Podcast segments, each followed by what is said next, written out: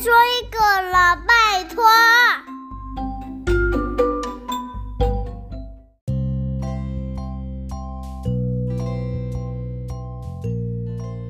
嗨，大家好，我是小飞姨姨。现在伸出你的手，左手或右手都可以，然后比一个赞。诶，比赞跟今天要说的故事有什么关系呢？应该是小飞姨姨说故事很赞吧？哎呀，其实是这次故事的主角就跟你现在比的赞一样的大小哦。我们一起来听听吧。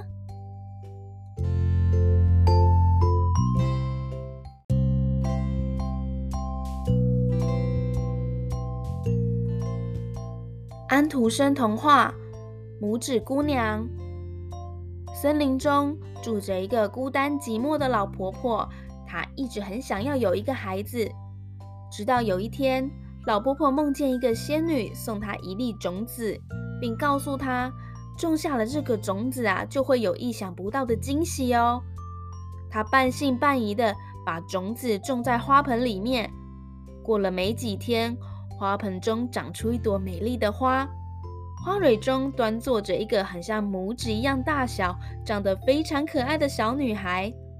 老婆婆为她取了个名字，叫做拇指姑娘，并用胡桃壳做她的床。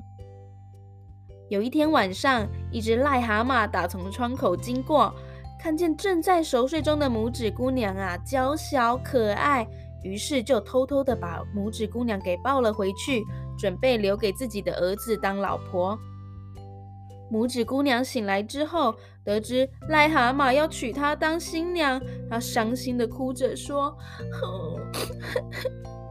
我不要当癞蛤蟆的新娘，我不要。”水里面的鱼啊、螃蟹啊，大家都很同情拇指姑娘，他们就齐心协力的把莲茎给咬断，让莲叶载着拇指姑娘急速的往下游飘去。并沿途护送，他们生怕癞蛤蟆追赶了上来。见义勇为的金龟子更是及时的帮忙，一把抱起拇指姑娘，一直飞，一直飞，飞到了癞蛤蟆没有办法找到的地方。冬天到了，刺骨的寒风啊，吹得拇指姑娘浑身发抖。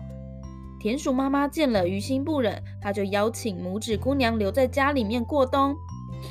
拇指姑娘很感激地说：“田鼠妈妈，真是太谢谢你了。”于是，拇指姑娘住进了田鼠妈妈的家，除了跟田鼠妈妈作伴之外，还有帮忙做一些家事。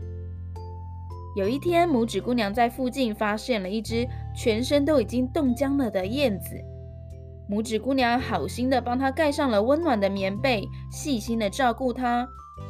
春天来了。燕子也完全康复了。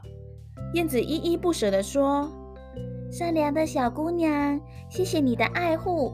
有机会，我一定会好好报答你的。珍重再见哦，拜拜。”燕子离开后不久，邻居邻居邻居鼹鼠先生因为喜欢拇指姑娘，他特地前来提亲，请田鼠妈妈帮他做媒。拇指姑娘啊，虽然不愿意，但是因为田鼠妈妈一直在帮鼹鼠先生说话，而不好意思拒绝。有一天，燕子出现在他眼前，说：“你是百花国的人，千万不可以答应嫁给鼹鼠先生哦，你们是不同国家的。”燕子便载着他飞过森林，飞过海洋，远离了田鼠妈妈家，来到了处处充满花香的百花王国。百花王子早就已经列队站在花园中，拇指姑娘啊，在百花王子的带领之下，展开了全新的生活。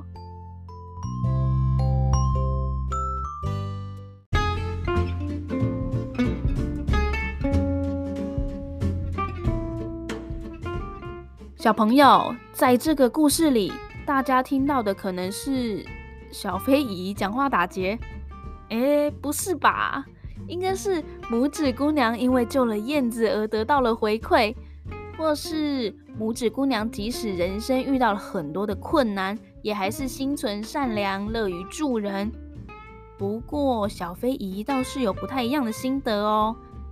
从把她从种子里细心呵护种出来的老婆婆，还有拯救她的小鱼小螃蟹，还有收留她避冬的田鼠妈妈来看，拇指姑娘啊，一路上也遇到了很多帮助她的人哦，但她好像都没有跟人家说谢谢呢。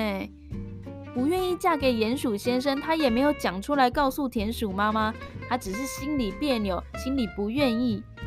燕子来的时候，她就这样逃走了哎。所以啊，我觉得心存善念以外，还要常常心存感激哦。更重要的是，如果你的心里啊有不舒服的事情，不要憋着，你不说出来是不会有人知道的。如果今天拇指姑娘好好的跟田鼠妈妈说清楚，是不是就不会用逃避来解决事情了呢？好啦，今天就说到这里喽，拜拜。